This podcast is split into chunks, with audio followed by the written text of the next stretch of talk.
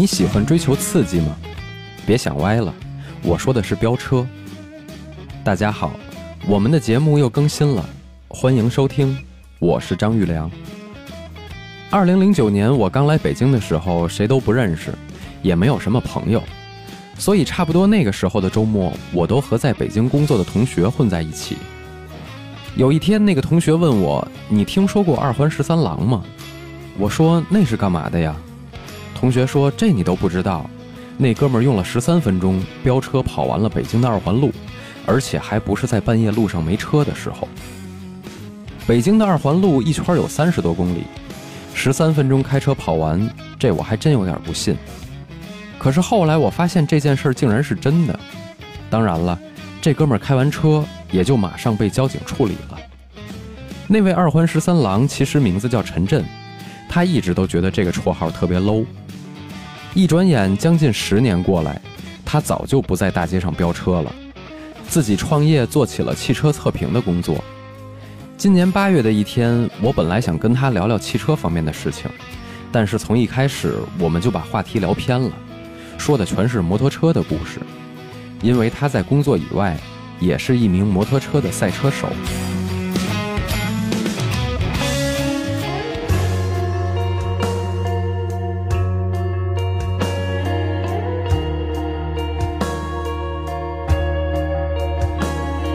因为我小时候就对摩托车呀，对于那个引擎的那种声音啊特别感兴趣，隐隐约约的就会喜欢那个东西。从最小的时候，可能对于这个马路上跑的这些，比如说送电报的那种幸福摩托车呀、建设摩托车呀等等等等。后来呢，到我上了初中、高中的时候，就有这个水货的大排量摩托车进来了，然后就对那个特别特别感兴趣。然后我当时高二退学，然后去找了一个班上，其实也就是为了一个很单纯的目的，我就是要买一个摩托车，因为家里那个时候对于摩托车这个概念都很传统嘛，就觉得啊很危险，一旦买这个东西就会如何如何。但我那会儿就很执着的想买，没有没有什么理由，我也不知道为什么，但我也不敢偷，我也不敢抢，那索性就把学退了，然后找一班上。当时找了一个工作是跟计算机有关的，做那个 ASP 还有 SQL Server 基于 NT Server 下的一个开发这么一个工作。然后这个工作其实在那会儿还挺稀缺的，所以工资挺高的。在那会儿我都能一月除了试用之外，已经挣到大概两千六七了，可能有三四个月、四五个月吧，很快就把摩托车这事儿给办了。呃，我的第一台大排量摩托车应该就是第一台摩托车了，就是一台 Suzuki 的 Bandit 四百 VC。红钢盖的那款，我印象特别深。它是一个后悬架是中置的，然后是有一个跑车骑姿的，然后一个不带包围、不带空气导流套件的这么一个很匪气的这么一摩托车，一个街车。它本来也叫 Bandit，就是盗匪嘛。当时我买这个车的时候，其实我特别兴奋的去买，但我并没有自己给它骑过来，因为我根本就没骑过摩托车，我连踏板摩托车都没骑过，我只骑过自行车，然后我就去买这个车了。当时买这个车的时候，人家说那行了，钱你也给完了，你可以骑走了。我说你能帮我给弄回去吗？我说你自己骑回去不就完了吗？后来人还教我怎么骑啊，左手离合器，右手刹车，左脚是档位，右脚是后刹车。我说哦，然后我一上去还没骑出十米呢，就嘣就倒那儿了。人说哎，得得得，哥们儿，那个我还是给你送回去吧，但是你得多给我额外的，比如说一百二百，我也忘了，当时反正不是很多的一个钱。然后当时我买这台车是在五道口那个八间儿那块儿。然后他一直给我送到南三环，当时我家那个位置。第二天我看着这车很开心，但我不知道该怎么骑。于是呢，我就叫我家邻居，是我爸同事的一个孩子，岁数比我大大概四五岁。他会骑摩托车，但是他骑小排量的摩托车，好像那会儿他骑一个幺五零。我说：“哎，你教我吧。”然后呢，他就骑着我的车。他当时骑上去也很害怕，因为当时那个四百 cc 比他的那个动力要强悍得多。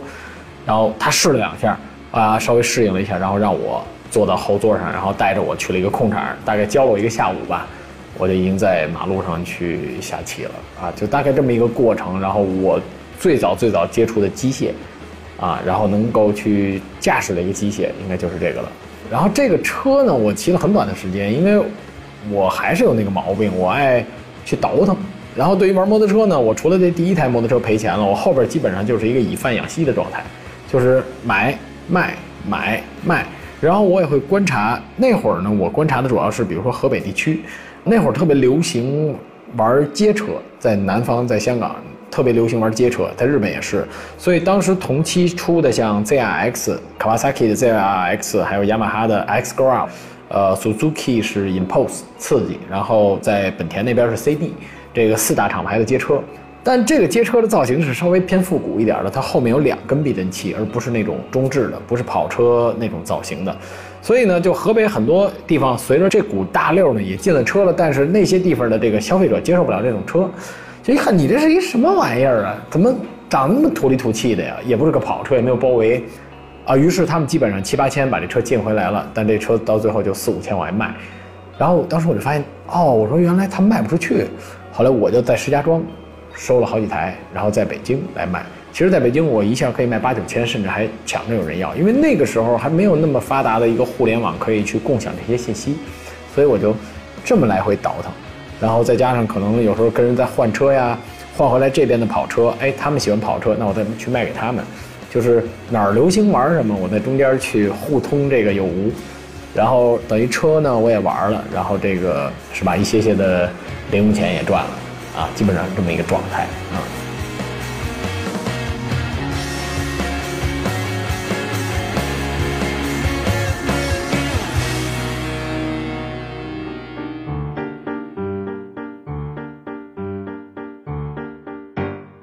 陈震说他在买第一辆摩托车的时候根本还不会骑，我忽然就意识到了一个问题，问他说：“你那会儿是不是没有驾照啊？”他有点尴尬地笑着说：“那会儿自己才十六岁，年纪小，不懂事儿，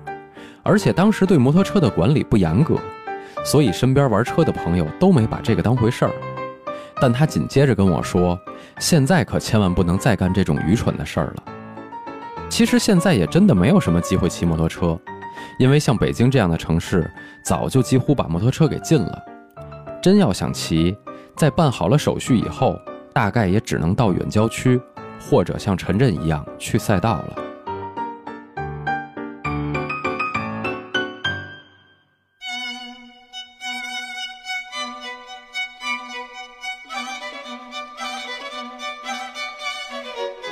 摩托车这个比赛这事儿，应该是从一零年开始的比赛，因为那个时候其实我是在开修理厂的，然后呢，我修理厂有几个客户，他们去玩那个踏板儿，因为你知道这个。踏板摩托车，你看上去它就是一个买菜的东西嘛。然后我当时帮他喷漆，在那个同期啊，其实我还是骑大排量在马路上瞎骑呢，啊，还要一天到晚 R 一啊，或者这个隼啊，或者 ZX 杠十二啊等等这些车呢。呃，然后那哥们呢，骑一个大概二百二十 cc 的小车过来说：“你帮我把这漆喷了，然后再帮我喷一个号，我明天要比赛。”我说：“这玩意儿有什么可比赛的？”他说：“这东西你别小瞧它，它很快的。”我说。不敢，我说我天天骑着这么大排量的车，你这个，我相信肯定我能驾驭得了。然后呢，我就去买了一身皮衣，然后我一一骑，我的妈呀，就就完全跟我想象的那种它的动力的表现是不一样的。因为你知道这帮二百二十 cc 的这帮踏板是改的非常的夸张的，等于我从这儿就开始接触这个踏板的比赛，再加上那会儿呢，周才红老师然后去办的这个三 S 的一个比赛。我就在那儿从踏板的原厂组赛到超级无限改装组，然后无限改装组赛到上海，因为其实基本上在上海的比赛已经是整个亚洲区域，在当时来说啊，算是这个超级绵羊比赛最高水平了。因为像呃日本的绵羊王藤永优啊、岸前呀这些人都会来赛，然后还有像台湾的那波很厉害的车手，因为你知道台湾其实踏板摩托车特别发达，那些很顶级的车手也会来，所以当时在天马山的那个天马轮架。很有可能就是亚洲或者说是这世界上最高水平的一个绵羊赛了，在当年啊，在现在我不确定了。然后我在这个踏板赛了大概有三年，第一年是我觉得是一个学习的过程，然后第二年、第三年，我是拿了一个连续两年的北京的一个冠军，因为我从第二年开始就有一个车行的赞助了，然后到再往后第三年我拿北京市的这个超级改装冠军的时候，就交接着我也也已经开始骑六百了。啊，当时买了一个上海淘汰的一台冠军车，就是他刚拿完奖杯这台车，我说我要了，给我，就这么一个情况，我就开始升到六百组了。到六百组，我是赛到一六年底一七年那个交接点，在我能有时间练车的时候，然后能赛的比较频繁的时候，很臭不要脸的说，基本上能去初赛，肯定会有个奖杯回来。呃，如果没有奖杯呢，肯定是因为我摔车了，基本上就是这么一个状态。因为我们赛摩托车这波人吧，就是老说，哎呀，这个安全第一啊，友谊第一啊，大家都悠着点啊。但其实你知道，这个红灯灭，绿灯亮，发车，所有的状态全是崩在这个最亢奋的那个状态上。谁想到那么多呀？先拼了再说吧。但当发车跑完，我觉得第一个弯吧，我所有的这个情绪就都下来了。就是亢奋的情绪一下就下来了，就变得很冷静了，就开始认认真真的比，认认真真的拼。呃，但是我觉得对于观众来说，一场比赛顺利完赛是对于他们最无聊的。他们喜欢看缠斗，他们喜欢看摔车，然后我们呢是希望顺顺利利的完赛。我们最怕的呢就是摔车，其次呢就是怕，比如说出红旗了，可能某一个车手摔得很严重，所以要终止比赛，需要再发车。那本来我们那种已经。特别亢奋，然后进入到一个瓶颈期，就是进入到一个瓶颈期，开始认真真比赛，然后又得回到一个特别亢奋的那个状态，其实特别难受。然后摔车的经历呢太多了，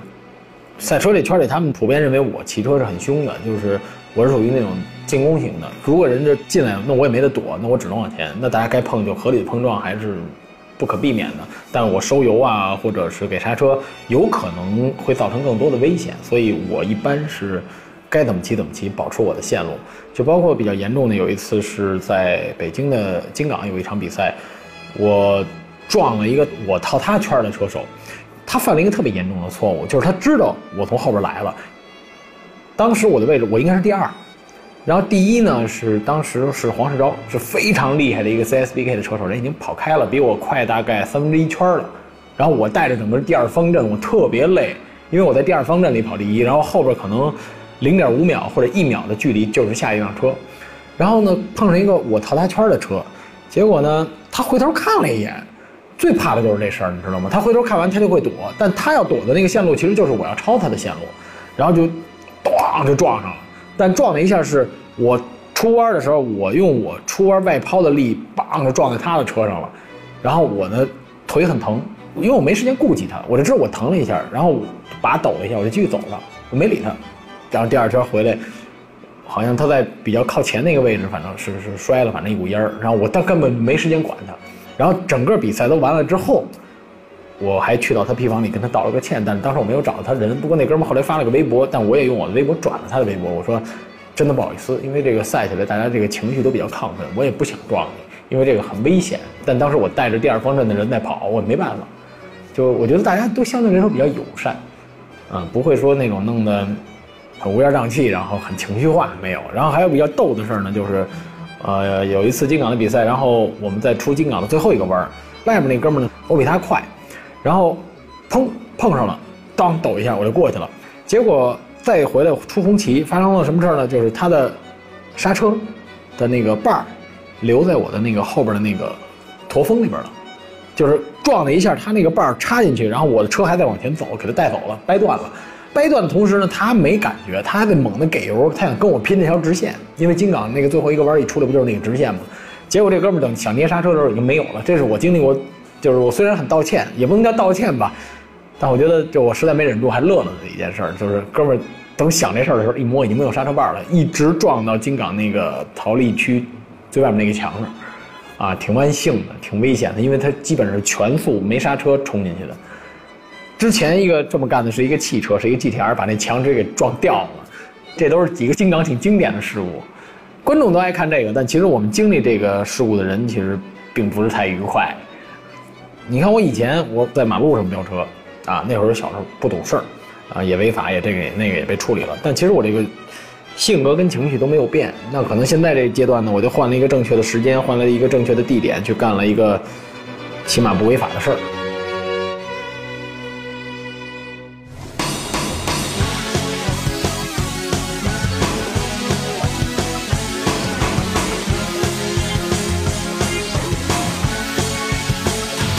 认为这个世界上有两件事情的外表和内里是有极大反差的，